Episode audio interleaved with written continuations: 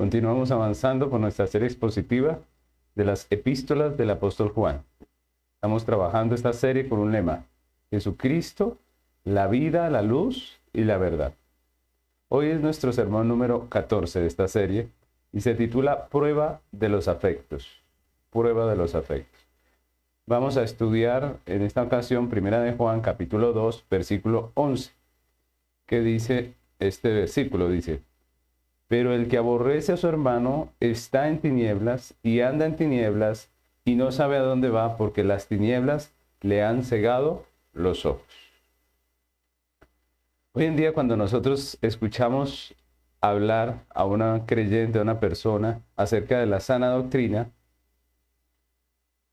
entre los que profesamos la fe cristiana, pues esa expresión muchas veces no viene a ser muy clara, ¿no? Hoy en día, eh, a causa de la gran cantidad de eh, iglesias cristianas, denominaciones cristianas y ideologías incluso cristianas, se ha vuelto muy ambigua esa, esa, expresión sana doctrina, de tal manera que para cada quien esa expresión significa algo diferente, ¿no? Para uno significa una cosa, para otros otra. Un ejemplo es, son los, los que son fariseos, ¿no? Los que son fariseos para ellos la sana doctrina tiene que ver con la doctrina que se ajusta a sus leyes, a sus normas, a su legalismo, ¿cierto? Y para los que son libertinos, la sana doctrina es aquella que se amolda a su libertinaje, ¿no?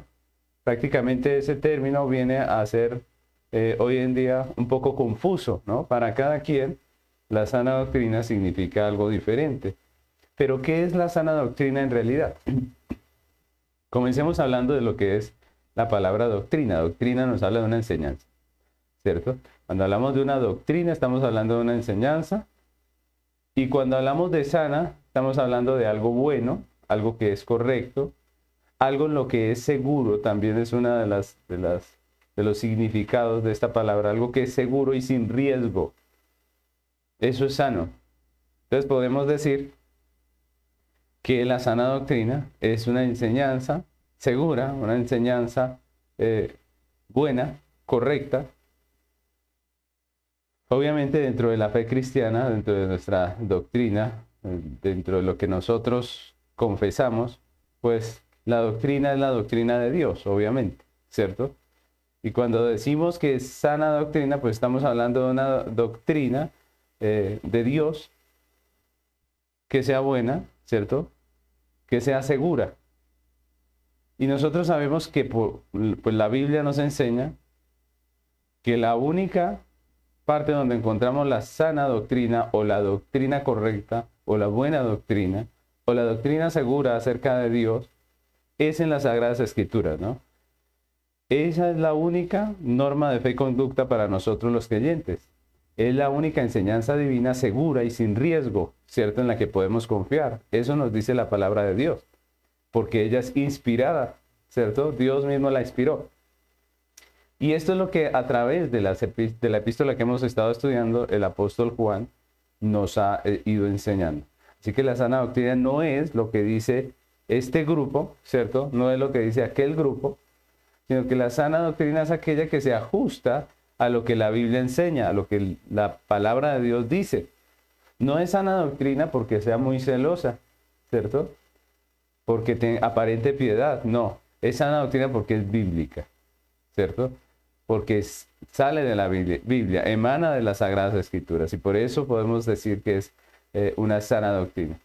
Pero cuando vamos a la Biblia y examinamos un poco más este término o examinamos algunas declaraciones de lo que la Biblia dice acerca de la sana doctrina, pues nos damos cuenta que la sana doctrina no es solamente una enseñanza para la mente, es decir, no es simplemente eh, coger a una persona, enseñarle eh, ciertas eh, cosas y que él las memorice, las tenga en su mente y, pueda tal vez hasta recitarlas de memoria. Eso no es sana doctrina según la Biblia, sino que nosotros encontramos que en la Biblia la sana doctrina va más allá de simplemente eh, una enseñanza o, algo que se graba en la, en la mente y nos habla de algo que es moldea nuestra vida, ¿no? La sana doctrina es algo que tiene que ver con la vida completa del creyente. Y es curiosa e interesante la forma en que los apóstoles se refirieron a la sana doctrina, a la doctrina bíblica.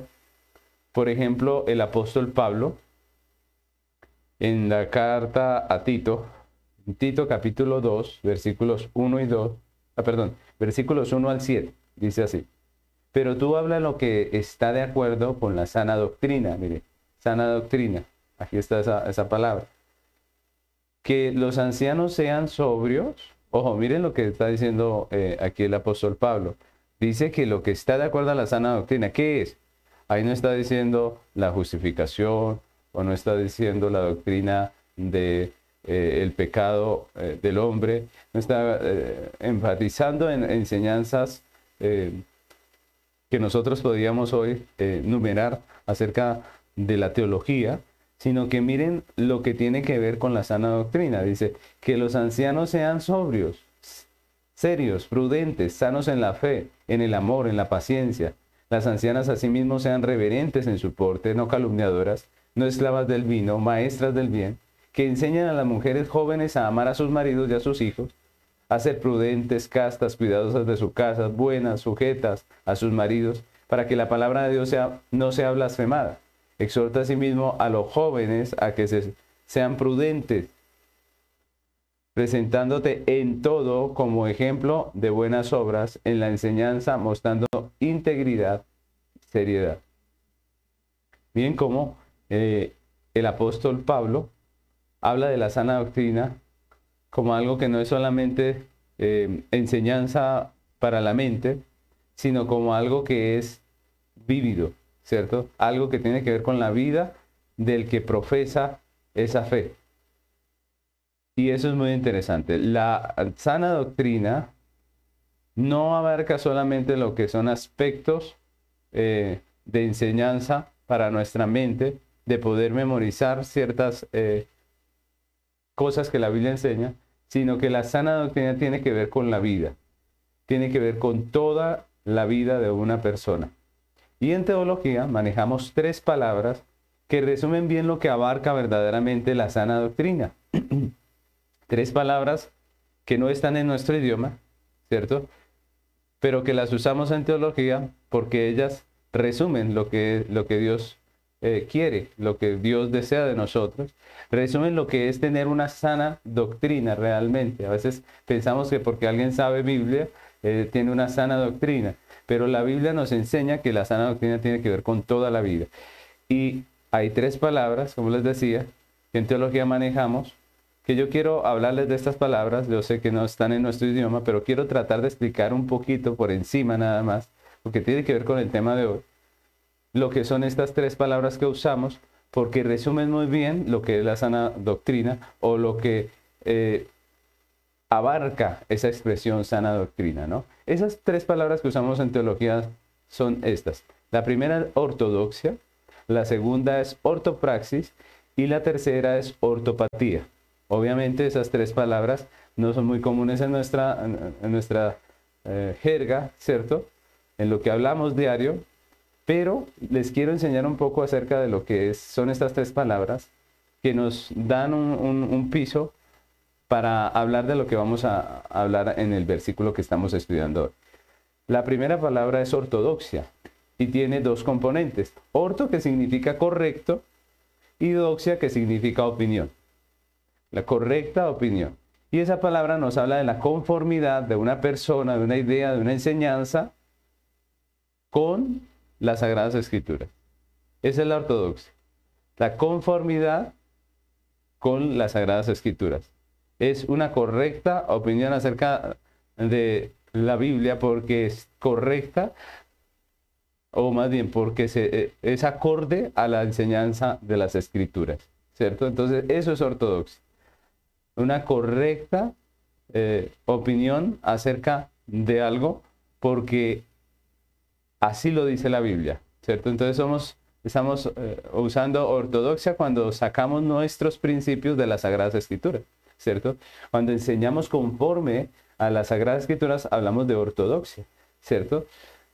La otra expresión es ortopraxis, que también tiene dos componentes. Orto que significa correcto y praxis que significa práctica, ¿cierto? Y esta palabra nos habla ya no solamente de lo que entendemos de la Biblia, de entender correctamente las escrituras, sino que nos habla de la manera en que vivimos conforme a ella, ¿cierto? De la práctica, ¿no? De vivir conforme a los principios de la Biblia. De esas dos cosas nos ha hablado eh, el apóstol Juan a través de la carta en lo que hemos estado estudiando, ¿cierto? Obviamente no usando estas palabras, pero sí nos ha estado hablando de la importancia de que nuestra doctrina sea bíblica, ¿cierto? De que nuestra doctrina esté pegada al texto, pero también que nuestra práctica también lo esté, ¿cierto? No podemos simplemente ser eh, em, teólogos y ya, sino que la Biblia nos llama a ser creyentes y discípulos. Y eso tiene que ver no solamente con lo que comprendemos, sino que con lo que aplicamos, ¿cierto? Sino cómo vivimos, sino cómo llevamos nuestra vida en todas las áreas eh, que la conforman, ¿no? Entonces, esa es otra expresión. Entonces vamos dos, ¿cierto? Ortodoxia y ortopraxis. Ortodoxia, el buen entendimiento, el correcto entendimiento de las escrituras, y la ortopraxis, la práctica, conforme a esas escrituras. La tercera expresión es la ortopatía y tiene que ver, tiene también dos componentes, ¿no? Igual que las otras palabras. ¿Cuáles son esos dos componentes? Orto, que como hemos visto significa, ¿qué significa? Correcto, ¿cierto? Y patía, ¿qué significa? Sentimiento, que habla de los sentimientos, de los afectos. Y estas palabras, o esta palabra, eh, es una expresión que nos habla de los sentimientos, de las emociones y los afectos, coherentes con las escrituras. Entonces, imagínense ustedes, también esa es una parte importante, nos habla de los sentimientos, de los afectos, ¿cierto? Nos habla de las emociones que deben estar acordes a la doctrina bíblica. Entonces miren que son tres cosas, la enseñanza, ¿cierto? Lo que entendemos de la Biblia, lo que practicamos, pero también lo que sentimos. De esas tres cosas, eh, eh, podríamos decir que se completa lo que llamamos la sana doctrina. La sana doctrina es cuando eh, entendemos la Biblia correctamente, ¿cierto? Cuando eh, nuestra comprensión de la vida, de, eh, de, las realidades que tenemos, van muy conforme a lo que la Biblia enseña, ¿cierto? Pero también cuando nuestra práctica está conforme a lo que Dios nos manda en su palabra, pero también cuando nuestros sentimientos, emociones y afectos corresponden a eso que nosotros pensamos o profesamos como cristianos, ¿no? Entonces, cuando nosotros hablamos de la ortopatía, pues algunos como que esa parte la tienen eh, excluida, ¿no? Hablamos de la sana doctrina como práctica, eh, como teología, como doctrina, y hablamos de ella como práctica, pero no, mm, a veces dejamos por fuera la parte de la emoción y el sentimiento y algunos han, eh, digámoslo así, han satanizado ese tema, ¿no? Pero la Biblia nos muestra que la ortopatía o, los afectos de una persona, los sentimientos de una persona también son parte importante de nuestra fe y también son una provisión de Dios. Y no hay que menospreciar esta, esta parte. Cuando Dios regenera al hombre, le da un corazón nuevo y eso incluye sus emociones, ¿cierto? Eso incluye sus sentimientos, sus afectos. Dios nos renueva, nos regenera no solamente en nuestra manera de pensar, ¿cierto? No solamente en nuestra práctica, sino también en nuestros sentimientos, de tal manera que la vida cristiana no es solamente obediencia rígida, ¿cierto? Sino que es una entrega de corazón. Y la Biblia la, la, la muestra así. La vida cristiana es una entrega de corazón. Ezequiel 36, 25 al 27 dice, Esparciré sobre vosotros agua limpia y seréis limpiados de todas vuestras inmundicias, y de todos vuestros ídolos os limpiaré. Os daré corazón nuevo y pondré espíritu nuevo dentro de vosotros, y quitaré de vuestra carne el corazón de piedra y os daré un corazón de carne. Y pondré dentro de vosotros mi espíritu, y haré que andéis en mis estatutos y guardéis mis preceptos y los pongáis por obra. Este tema de los afectos, de los sentimientos, de las emociones en la iglesia cristiana se ha llevado en muchos casos a extremos negativos, a extremos que rayan ya en, la manipulación. Y eso ha provocado que las personas sean un poco apáticas las personas que quieren una doctrina bíblica sean un poco apáticas a esta, a esta, a esta realidad de los sentimientos y de las emociones. Pero nosotros no podemos pensar que los sentimientos son malos, que las emociones son malas. Todo lo contrario. Debemos recordar que eso es una provisión de Dios. Y no deberíamos tenerle miedo al tema de las emociones y de los sentimientos dentro de la iglesia porque nuestro deber como cristianos es ilustrarnos en todos los temas de acuerdo a las escrituras. Lo que debemos es mirar lo que la Biblia dice acerca de nuestros sentimientos, emociones y afectos. Es cierto que hoy en día hay muchas ideologías cerradas en el mundo que ponen las emociones y los sentimientos como prioridad. Y eso está mal. Obviamente, nosotros sabemos que eso está mal. Es cierto también que muchas iglesias que se hacen llamar cristianas, muchos maestros que se hacen llamar pastores, han usado las emociones, han usado los sentimientos y los afectos de las personas para manipularlas y para robarles y para hacerles eh, daño realmente. Eso es cierto. Pero no podemos nosotros satanizar ese tema, no podemos nosotros ignorar ese tema. La Biblia nos habla de ese tema. Y si nosotros miramos el texto que acabamos de leer, este texto nos va a hablar precisamente de los afectos. Ese es el tema del texto que vamos a estudiar hoy. Juan comienza diciendo, pero el que aborrece a su hermano. Así comienza diciendo en, en 1 Juan 2.11, pero el que aborrece a su hermano. Recordemos que venimos hablando acerca del amor fraternal. Venimos hablando acerca de ese deber del creyente que es el amor fraternal. Y recordemos que hablamos hace ocho días, en nuestra última enseñanza, y dijimos que el amor más que un sentimiento es un deber cristiano, ¿cierto? Más que un sentimiento es un deber cristiano. Nosotros amamos no porque lo sintamos, sino porque es un deber. Es un deber y la Biblia nos llama a amar a todos. Mire que no nos, llama a amar a los que sentimos, ¿no? A, a aquellos por quienes sentimos algo, no. La Biblia nos llama a amar al prójimo. Así que el amor más que un sentimiento es un deber cristiano. Pero ese deber cristiano produce unos afectos, obviamente. Cuando nosotros amamos, cuando procuramos el bien de los demás, entonces eso genera unos afectos. Y ese sentimiento es lo que algunos han confundido y han llegado a pensar que el, amor es simplemente un sentimiento. Y que entonces eh, por algunos sí se siente y por otros no. Y entonces no hay amor hacia este porque no siento nada. Pero la Biblia nos llama a amar de esa manera. La Biblia nos dice que el amor es una práctica nuestra, que es un deber del creyente y que obviamente los sentimientos se generan, pero el amor es el deber. El sentimiento se genera, ¿cierto? Pero el amor es el deber. Dios nos llama a amar, así lo sintamos o no. Tanto que nos llama a amar a nuestros enemigos, veíamos hace ocho días. Así que lo que la Biblia nos enseña es que el amor es un deber, ¿cierto? Y que obviamente ese deber eh, de amar a los demás, de procurar su bien, pues genera unos afectos, ¿cierto?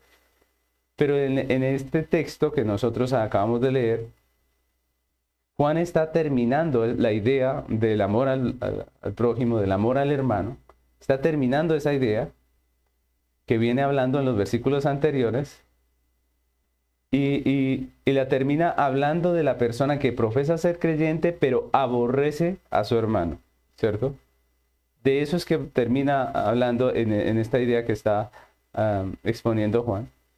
Y ese versículo quise tomarlo específicamente aparte, porque nos habla de esta parte que es también importante, que son los afectos. No solamente el deber que tenemos de amar, sino también los afectos que se generan en medio de de nuestras acciones, ¿no? Y, me parece importante porque esa palabra que nosotros leemos allí, aborrecer, expresa todo lo contrario a lo que es el amor. Hace ocho días hablábamos del amor fraternal, pero esta palabra aborrecer expresa todo lo contrario a lo que es el amor. Expresa todo lo contrario a, a lo que veíamos hace ocho días del amor, que es la procura del bien de nuestro prójimo. El odio procura es el mal para el prójimo. Y nos habla precisamente de eso, ¿no? de, una, de unas acciones que son contrarias a nuestro prójimo, pero también de un sentimiento que se anida en el corazón. Y si nosotros miramos el significado de esta palabra en el original, significa odiar y despreciar. Esos son eh, sentimientos. El odio y el desprecio hacia una persona. Y por eso quiero tocar este tema importante de los sentimientos que se generan en medio de nuestras acciones. Esto obviamente va más allá de no amar al hermano, ¿cierto? Recordemos eh, que hace ocho días hablamos del, amor al, al hermano y podríamos llegar a pensar que una persona que hace parte de una iglesia puede llegar a no amar a su hermano, a no procurar su bien, ¿cierto? Esto ya sería pecado. Pero el texto nos habla de odiar, ¿cierto? Y cuando nos habla de odiar, eso va más allá de simplemente no amar, ¿cierto? No.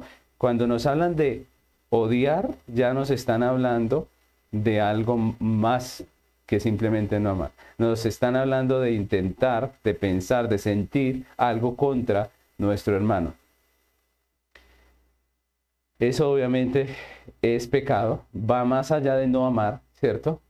Y eso nos habla de cuando una persona deja llenar su corazón de sentimientos, emociones y afectos pecaminosos contra su hermano. Algo así como lo que hizo Caín con, con Abel. Si ustedes recuerdan la historia, eh, Caín dejó llenar su corazón con, eh, de, de celos contra Abel. Abel no le hizo nada. Abel no intentó nada contra Caín. Él simplemente estaba haciendo bien las cosas pero su hermano dejó llenar su corazón de odio. Y es de lo que nos habla este texto. Lo interesante es que Juan en este texto nos dice que nuestros sentimientos, emociones y afectos van a revelar lo que realmente hay en nuestros corazones.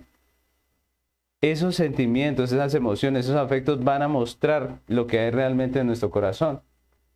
Los sentimientos no surgen porque sí. Son emociones de nuestro corazón que responden a estímulos externos, a situaciones que pasan en la vida. Y el asunto aquí no son los estímulos externos, las circunstancias de la vida, sino la realidad de nuestro corazón. Y Juan en este texto nos va a hablar de tres cosas que revelan nuestros sentimientos y afectos hacia los hermanos. Los sentimientos, los afectos que tenemos hacia los hermanos revelan tres cosas acerca de nosotros, no de nuestros hermanos, de nosotros. Y es lo que nos va a hablar hoy el apóstol Juan. Y yo quiero que miremos esas tres cosas de las que hablan nuestros afectos acerca de lo que somos nosotros. Lo primero que revela nuestros sentimientos y afectos es el estado del corazón. Vamos a ver tres punticos sencillos. El primero es el estado del corazón. Juan comienza diciendo, pero el que aborrece a su hermano está en tinieblas. Y esta palabra denota un estado de permanencia, ¿cierto? Cuando dice está en tinieblas denota un estado de permanencia, quiere decir que la persona nunca ha salido de ese estado, siempre ha permanecido allí. Y claramente lo que Juan nos está diciendo es que un sentimiento de odio y de desprecio hacia un hermano de la congregación, un sentimiento de odio constante, permanente hacia una persona miembro de la iglesia, hacia un hermano, pues está mostrando que el corazón de esta persona está en tinieblas, nunca ha estado en la luz, ¿cierto? Siempre ha permanecido en tinieblas. Quiere decir que nunca ha sido salvo o que no ha recibido la luz del Evangelio, que está perdido, que no es una persona creyente.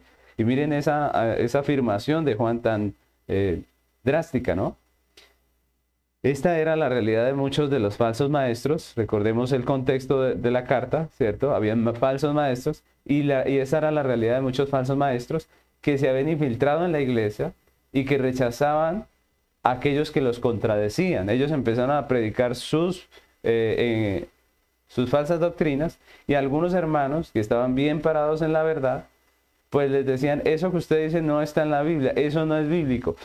¿Qué hicieron estos falsos maestros? Con estos hermanos que les refutaban sus falsas doctrinas, pues empezaron a odiarlos y a despreciarlos, ¿cierto? A aborrecerlos, como dice el texto. Y Juan está hablando precisamente de esto. Juan dice que el odio de estas personas el, que el desprecio de estas personas hacia los otros creyentes, a los creyentes que les refutaban sus mentiras, pues lo único que deja en evidencia es que ellos no han sido salvos, que ellos no son parte de la congregación, que ellos no han recibido la luz del Evangelio, que todavía están en oscuridad, que no les ha alumbrado la luz de Cristo.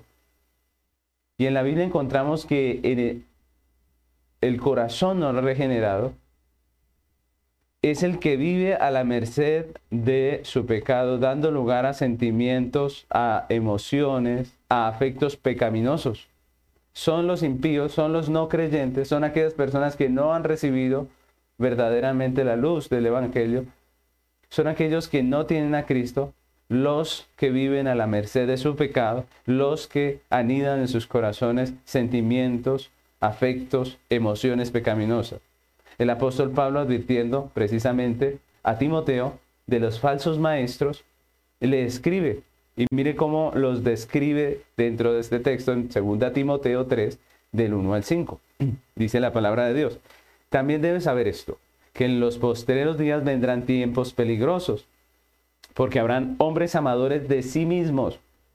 Miren, yo quiero que notemos que Pablo está hablando de pecados y de afectos sentimientos y emociones. Dice, porque habrán hombres amadores de sí mismos, ávaros, vanagloriosos, soberbios, blasfemos, desobedientes a los padres, ingratos, o sea, no agradecidos, impíos, sin afecto natural. Estamos hablando de los afectos, mire.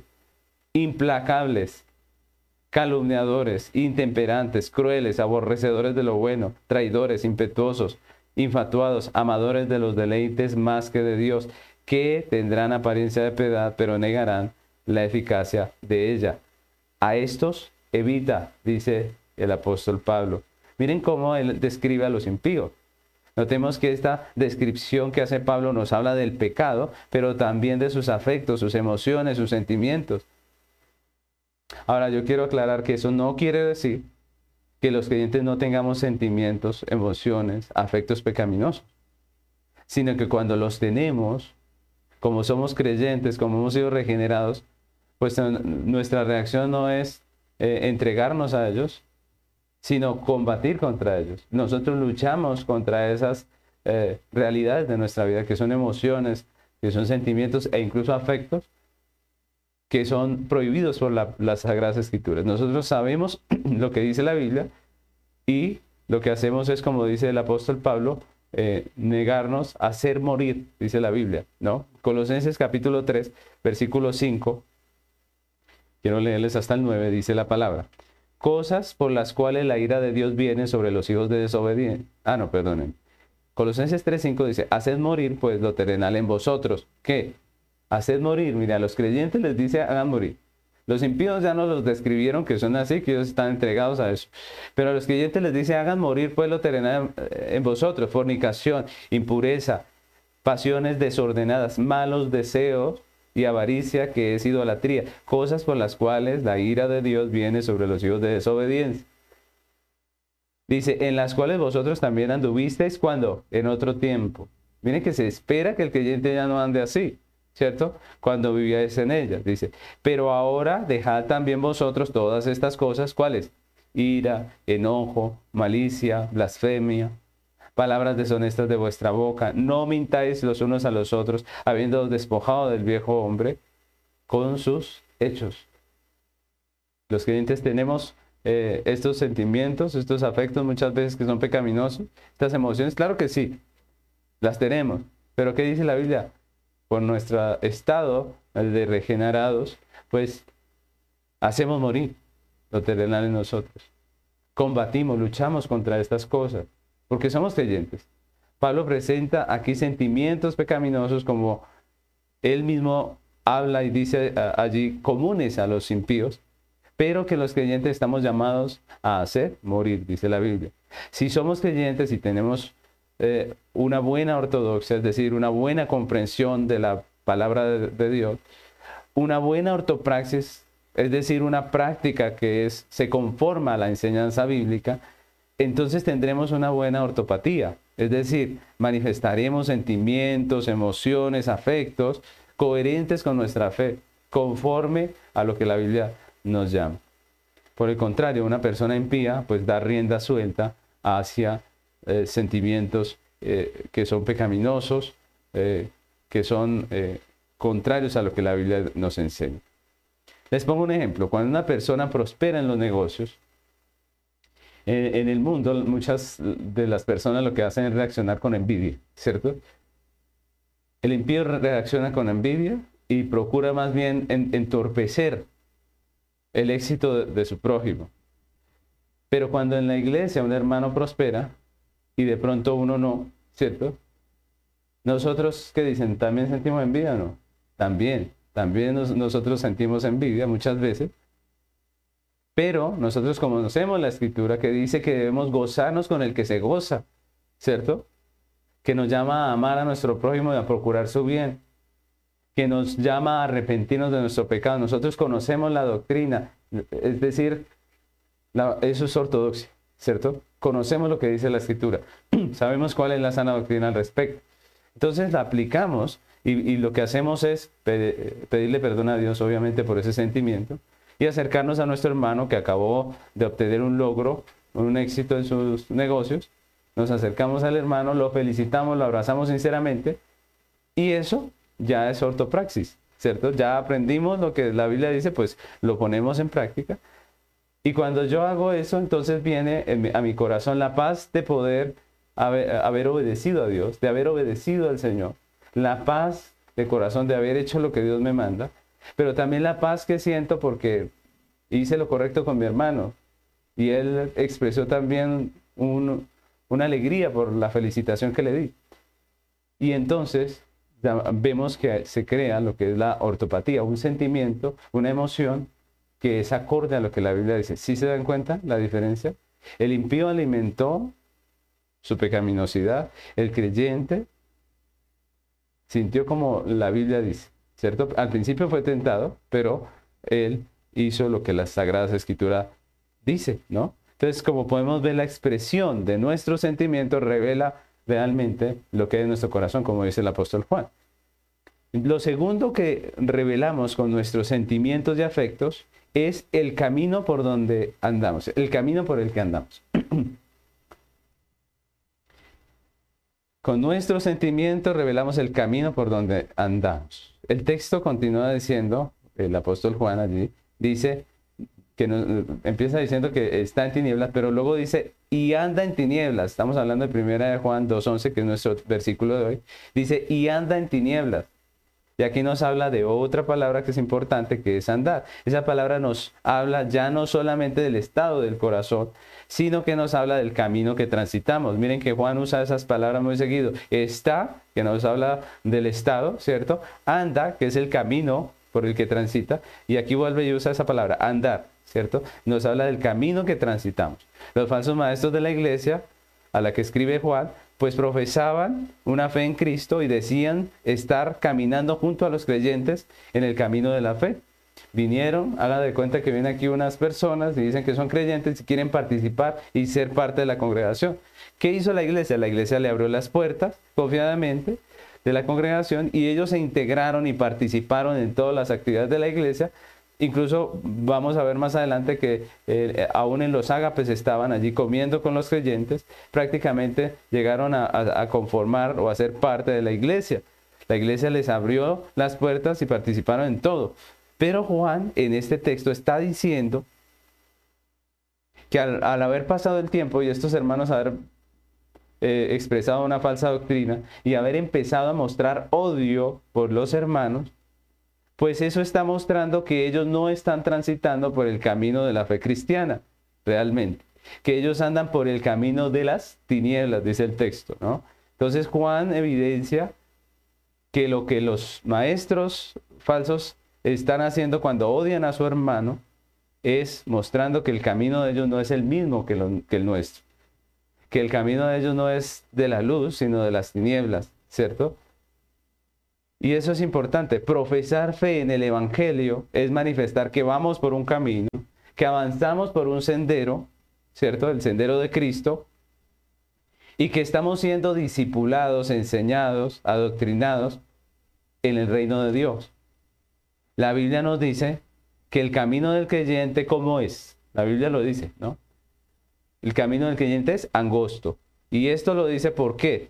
Porque en realidad la vida del cristiano es una vida de negación en esta tierra. Si nosotros miramos la vida del cristiano en esta tierra, es una vida de negación. En cuanto a la doctrina, nos negamos a creer como la mayoría del mundo cree, ¿cierto? La mayoría en el mundo son ateos o son religiosos, pero no, no son creyentes verdaderos. Nosotros no creemos como el mundo. Entonces, en, en cuanto a la doctrina, nos negamos a creer como la mayoría. Nosotros tenemos la Biblia como la norma de fe y conducta, ¿cierto? Y esto produce muchas veces rechazo en aquellos que nos rodean, en el mundo.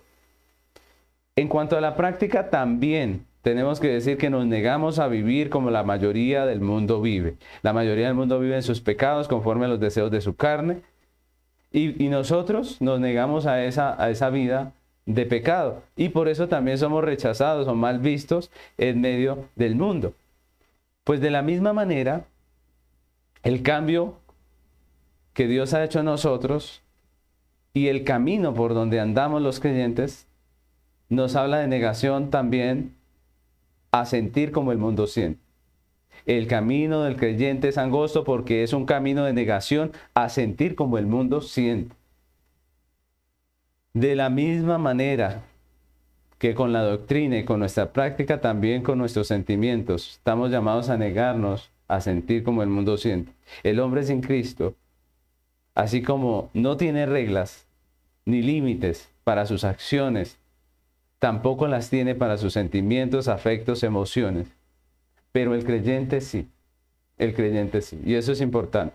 Porque a veces pensamos que como que el sentimiento, como que las emociones son inevitables, pero la Biblia nos enseña aquí que los creyentes también estamos llamados a sentir, a tener afectos de una manera determinada por Dios, ¿cierto? A emocionarnos de la manera que la Biblia nos llama, a, a, sentir de la manera que debemos sentir.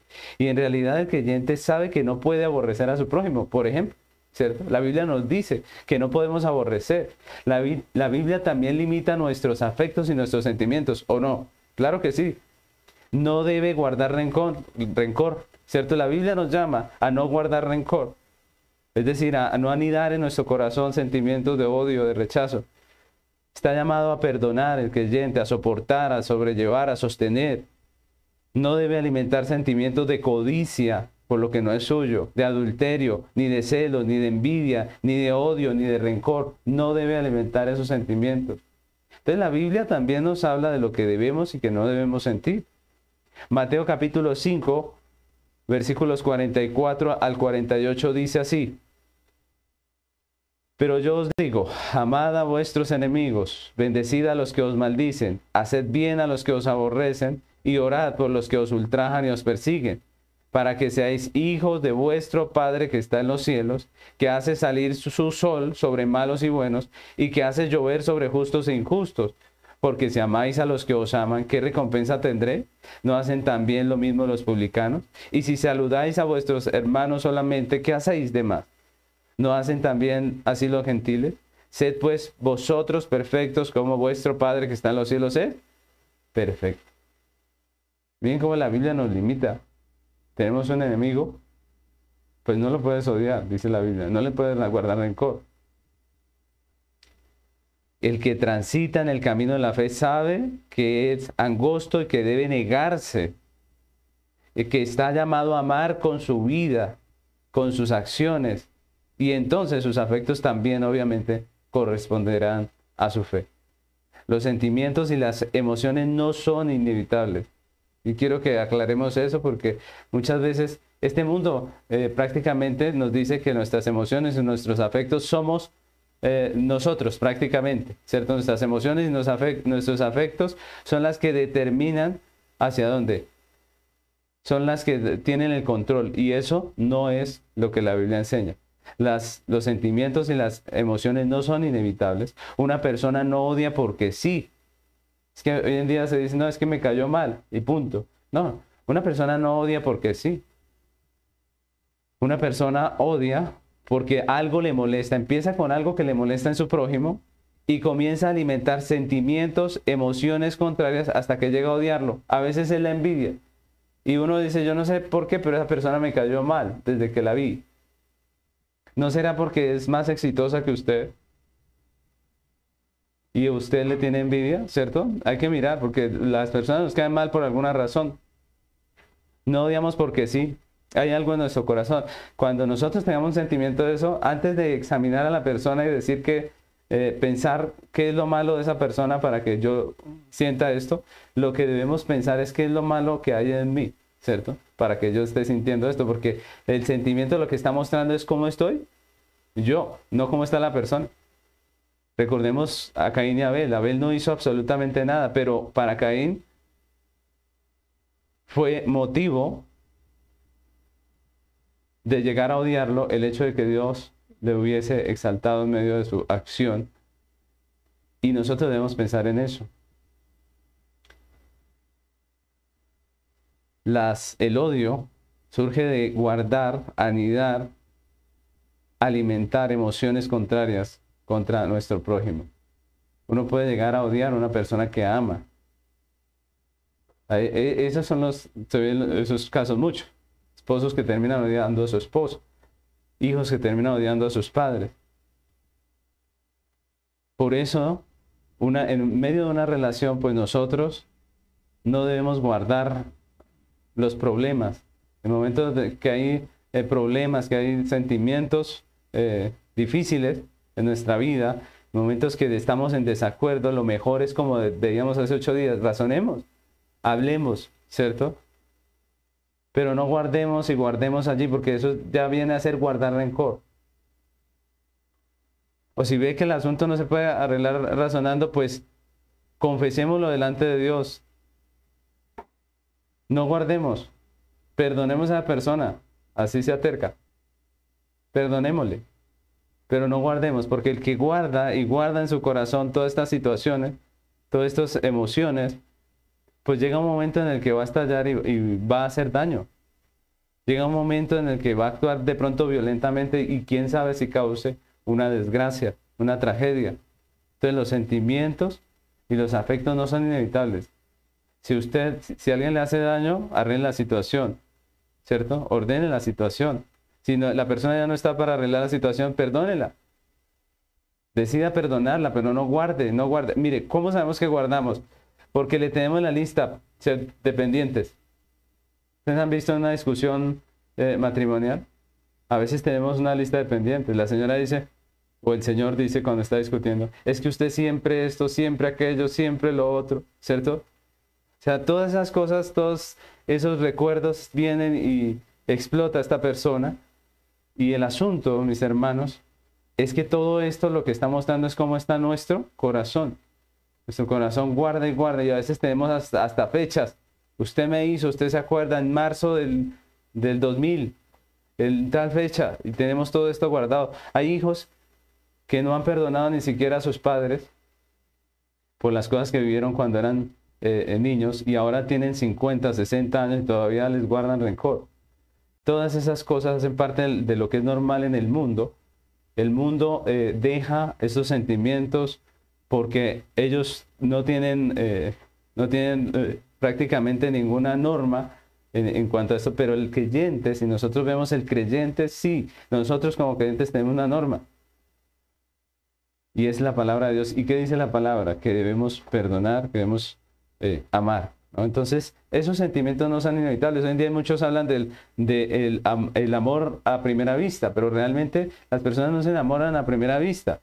Las personas lo que pasa es que tienen algún gusto por, otra persona, se les gusta, ya sea por su físico, su manera de ser, su carisma, y ellos empiezan a anidar en su corazón estos sentimientos de afecto, estos afectos y terminan pues enamorados. Pero uno no puede decir sencillamente es que me enamoré y punto. No. si nosotros queremos, damos lugar a estos sentimientos y no, no. Así de sencillo. Es lo que la Biblia nos enseña. Nosotros como creyentes no podemos eh, eh, pensar que el, sentimiento nos guía. El creyente no le guían las emociones, no lo direccionan los sentimientos. Para el creyente la brújula de su barco es la Biblia y los sentimientos y las emociones deben estar dirigidos por ella. Miren que la Biblia dirige nuestros sentimientos. No son los sentimientos los que dirigen nuestra vida. Es la Biblia la que debe dirigir nuestros sentimientos, nuestras emociones, nuestros afectos. La Biblia nos dice en quién podemos poner nuestros afectos y en quién no debemos poner nuestros afectos. Cuando amamos en obediencia a Dios y hacemos como Dios nos manda, aunque no sintamos muchas veces esos afectos, finalmente los tendremos. Pero a nosotros no nos guía el sentimiento, nos guía el principio. Si no miren ustedes cuántas veces en la Biblia el principio de Dios fue contrario a los sentimientos. Por ejemplo, cuando Moisés da la orden a los levitas y les dice, los que están por Jehová vengan conmigo y cojan su espada y maten a todos eh, los apóstatas, así sean su familia. Dígame si esa no es una orden que va en contra de nuestros afectos, obvio. Esa era una orden que iba en contra de los afectos. ¿Y qué estaba primero, el afecto o el principio? El principio. Entonces miremos, porque el mundo anda por allí diciendo, no, es que me enamoré, no, es que lo que yo siento es muy fuerte, sí, pero ¿qué dice el principio? ¿Qué dice la Biblia? ¿Qué dicen los textos? Entonces, miremos que el sentimiento no es malo, que la emoción no es mala, pero debe estar conforme a las Sagradas Escrituras. Muchos piensan que la emoción es, es negativa, que el sentimiento es negativo y eso, es, eso está mal, eso ya es el otro extremo. Cuando cantamos al Señor, cuando adoramos al Señor, deben haber sentimientos. Sí, es cierto que no debemos ser emocionalistas, pero hay sentimientos, porque estamos expresando algo precioso a nuestro Dios, a nuestro Padre. Entonces el sentimiento es parte de la provisión de Dios. Todos nosotros somos asaltados por sentimientos, emociones, afectos que son contrarios a lo que la Biblia dice. Pero los creyentes no nos podemos dejar dominar por los sentimientos. La pregunta es, ¿estamos transitando por el camino angosto? ¿Por el camino de Cristo? ¿Le estamos dando lugar a los sentimientos y emociones que la Biblia nos permite? ¿O, estamos dándole lugar a lo, que es prohibido? Lo tercero que nos revela, eh, o lo que revela nuestros sentimientos y nuestros afectos, es la meta que perseguimos. Ese es el tercer punto la meta que perseguimos. En nuestro texto, Juan termina diciendo, y no sabe a dónde va porque las tinieblas le han cegado los ojos. No sabe a dónde va. Juan habla de la persona que aborrece a su hermano como alguien que no tiene una meta clara, alguien que no sabe a dónde va, y la expresión de nuestros sentimientos habla de la meta que perseguimos en la vida. Es lo que Juan está diciendo. El odio de los maestros gnósticos por los creyentes, por los maestros de la palabra que predicaban la fe bíblica, pues estaba dejando claro que la meta de ellos no era la de un creyente, no es la de un cristiano, que ellos estaban ciegos y no sabían por dónde andaban, que no sabían hacia dónde se dirigían, que no tenían la meta que él tiene el creyente.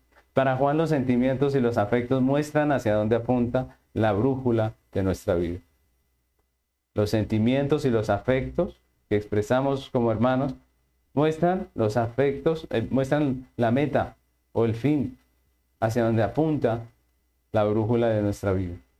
Como dijimos al principio, los sentimientos son emociones que responden a circunstancias externas. Lo determinante no son las circunstancias externas, porque si nosotros analizamos, pues a todos nosotros tenemos circunstancias similares, todos nosotros pasamos por circunstancias parecidas, no, no iguales. Algunos tienen eh, unas situaciones más graves en un área que en otra, pero al fin y al cabo, todos pasamos circunstancias, a todos nos ofenden en algún momento o no, ¿cierto? A todos nos ofenden. Todos, en alguna medida, somos traicionados de alguna manera. Nos difaman. La gente comete errores contra nosotros, ¿o no? Nos contradicen. Nos, quieren muchas veces dañar el rato, amargar el día. Y podríamos hablar de una cantidad de circunstancias que, que son comunes a todos.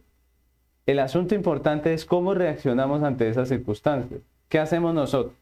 Los impíos y los creyentes procedemos diferentes a las circunstancias y eso deja claro muchas cosas de nosotros. Eso deja claro muchas cosas de nuestro corazón y especialmente el fin que perseguimos, la meta que buscamos alcanzar. Eso es lo que Juan nos está diciendo. Y para entender lo que Juan nos quiere decir, pues examinemos por un momento algunos de los sentimientos comunes. Por ejemplo, la envidia. La envidia muestra claramente que soy orgulloso, ¿cierto? Que quiero sobresalir y que como mi amigo, mi hermano, la persona ah, por la que siento envidia sobresalió y no fui yo, pues a mí me molesta, ¿cierto? La envidia muestra que mi meta es mi misma gloria.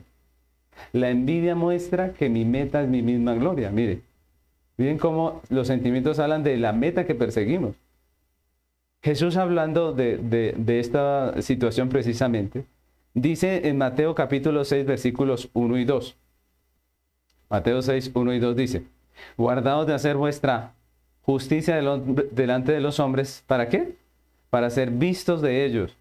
De otra manera no tendréis recompensa de vuestro Padre que está en los cielos. Cuando pues deis limosna, no hagas tocar trompeta delante de ti, como hacen los hipócritas en las sinagogas y en las calles, para ser alabados por los hombres, de cierto os digo que ya tienen su recompensa. Y Jesús fue claro. Él dijo que cuando hagamos una buena obra, lo hagamos para la gloria de Dios. Si no, si lo hacemos para nuestra gloria, pues ya tenemos la recompensa. ¿Cuál era la recompensa de estos fariseos? De los fariseos de los que hablaba eh, Jesús. Pues la felicitación de los hombres. Cuando lo hacemos por vanagloria y nos felicitan, ahí ya está la recompensa. Y Jesús dice, no esperen recompensa de mi Padre. Prácticamente, si lo que motiva nuestras acciones es nuestro orgullo, nuestra arrogancia, nuestra vanagloria, pues entonces no podemos decir que lo estamos haciendo para la gloria de Dios. Y miren que nosotros muchas veces nos engañamos en eso. Decimos, lo estoy haciendo para la gloria de Dios. Pues la pregunta es, ¿eso es cierto? Ah, pero cuando no me felicitan, entonces yo me, me pongo mal, ¿cierto? Entonces cuando no me echan flores, pues yo me disgusto. La pregunta es, ¿para qué lo estamos haciendo? ¿Cuál es la razón? ¿A qué apunta nuestros sentimientos? Los sentimientos de avaricia manifiestan que la meta de la persona es el dinero. Hay personas que viven solo por el dinero, que les disgusta eh, cualquier cosa que tiene que ver con, con eh, el dinero, que no les beneficia y que se muestran hostiles porque su fin en la vida es el dinero. Alimentar sentimientos codiciosos y adúlteros muestran que lo único que me interesa a mí es mi felicidad, no me importa lo que tenga que pasar con mi prójimo. Alimentar sentimientos de odio hacia el que me dañó muestra que mi fin es la venganza, es hacia allá es que apunta mi vida. Esa es mi meta. Por el contrario, cuando me niego al odio y perdono en obediencia a Dios y a su palabra, pues estoy mostrando que mi fin, que la meta que persigo es la gloria de Dios. Cuando me niego a la codicia y respeto lo que no es mío, estoy poniendo por encima el amor al prójimo, pero sobre todo el amor a Dios, que es el que me ordena, me manda amar a mi prójimo. Cuando me niego a la tacañería y glorifico a Dios con mis bienes, estoy mostrando que mi meta es el reino de Dios y no soy yo solo. Porque a mí me da tristeza, sinceramente, mis hermanos, las ideologías modernas que están llenas de egoísmo. Si ustedes miran muchas de las maneras de pensar de hoy en día del mundo, están llenas de egoísmo. Hay hombres que no quieren casarse para no sacrificar su independencia ni compartir sus bienes con otra persona. Es egoísmo puro, ¿cierto? Esto es mío y que nadie me lo toque. Mujeres que no quieren tener un hogar para no tener que darle cuentas a nadie, que no quieren tener hijos para que no salgan eh, estrías en el cuerpo y se les dañe su físico. Que si quedaron embarazadas, pues prefieren matarlos en el vientre, porque si los tienen, les va a dañar su futuro y ya después no pueden estudiar en la universidad, hacer todo lo que quieren. Es una ideología de orgullo, es una ideología egoísta pero qué hermoso, mis hermanos, es cuando se ama, cuando somos capaces de sacrificar nuestra independencia a los varones, nuestro eh, dinero, nuestras posesiones, por amor a una persona. Cuando una mujer es capaz de sacrificar su físico por amor. Eso es precioso. Que somos capaces de sacrificar nuestra comodidad por amor a una persona. Eso es bonito. Ese es Es maravilloso. Es precioso. Cuando somos capaces de limitar nuestras ganancias económicas para compartirlas con otro. Todo eso muestra realmente hacia dónde va nuestro corazón. Mis hermanos, todas las metas terrenales del hombre son pasajeras. Todas las metas terrenales del hombre son pasajeras. La pregunta es, ¿qué queda al final cuando morimos? Esta semana murió un, un creyente de 55 años, un hombre que hizo por el reino. Y la pregunta es, ¿qué queda después de ese momento, de ese paso final? Lo único que queda realmente es lo que hicimos para la gloria de Dios. Es el amor a Dios y el amor al prójimo que expresamos en nuestra vida. ¿Qué queda después de la muerte? Yo les invito a que pensemos por un momento. ¿Una cuenta llena de dinero? ¿Unos apartamentos lujosos? ¿Qué queda realmente? Y eso es lo que debemos pensar hoy. ¿Vale la pena aquello que yo estoy persiguiendo y por lo cual estoy sacrificando tanto? ¿Vale la pena? ¿Vale la pena sacrificar muchas veces mi familia? Eh, ¿Vale la pena sacrificar la iglesia? ¿Vale la pena sacrificar tantas cosas por metas tan efímeras? Nosotros sabemos que la única meta que vale la pena y por la cual nosotros deberíamos vivir es para la gloria de Dios, para su gloria. Así que nuestras acciones, nuestros sentimientos, nuestras emociones, nuestros afectos, dejan ver la finalidad de nuestro corazón. Y yo quiero terminar este, esta enseñanza con una conclusión. Que los sentimientos que expresamos los creyentes dejan en evidencia, primeramente, el estado de nuestro corazón Segundo, el camino por el que andamos. Y finalmente, el fin que perseguimos. La pregunta es, ¿cómo está nuestro corazón? A la luz de esto que Dios nos ha hablado hoy, a la luz de los sentimientos que expresamos, de las prioridades de nuestra vida, a la luz de nuestra manera de sentir, de lo que nos emociona, a la luz de nuestros afectos, ¿cómo está nuestro corazón? ¿Estamos transitando el camino angosto, el camino de Cristo, el camino de la negación? ¿O le estamos dando rienda suelta a sentimientos de pecaminosidad? ¿Estamos, como dice el apóstol Pablo, haciendo morir lo terrenal en nosotros, en nuestros sentimientos, en nuestras emociones, en nuestros afectos? ¿O estamos corriendo, dejándonos dirigir por, por emociones, por sentimientos? ¿Ponemos primero el principio bíblico ¿O somos de los que la emoción les guía y les dirige? ¿Cuál es la meta a la que estamos apuntando? ¿Cuál es la meta a la que está apuntando nuestra vida, nuestros sentimientos, nuestros afectos? Yo quiero que terminemos orando al Señor, pidiéndole que nos ayude, no solamente a conformar nuestra doctrina a la Biblia, no solamente a conformar nuestra práctica a la Biblia, sino también a conformar nuestros afectos a las Sagradas Escrituras. Oremos. Señor amado, queremos agradecerte por esta preciosa enseñanza que nos has dado hoy. Señor, tenemos que reconocer que muchas veces nuestros afectos son contrarios a lo que tu palabra dice, que nuestro corazón pecaminoso se ve asaltado muchas veces por emociones, deseos, sentimientos que son contrarios a tu palabra que ante las circunstancias eh, pasajeras muchas veces nuestra reacción no es como debería y te pedimos que nos ayudes cada día a conformar nuestros afectos a tu palabra. Ayúdanos, limpia nuestro corazón, ayúdanos a crecer también como cristianos en esa en ese área, Señor, que nosotros podamos sentir, que nosotros podamos emocionarnos y tener afectos por lo que a ti te agrada, Señor. Límpianos del pecado que nos asedia, que nos tienta, Señor, y ayúdanos a conformar nuestra vida a tu palabra, Señor.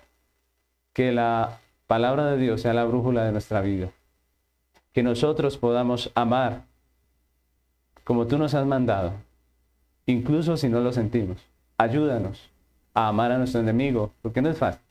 Ayúdanos a vivir en esta tierra, a expresar nuestros sentimientos y afectos con la libertad de aquellos que han sido redimidos y regenerados por tu gracia. Ayúdanos a poder amar de la manera en que tú nos llamas, Señor.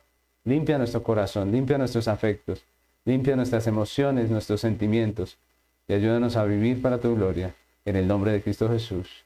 Amén.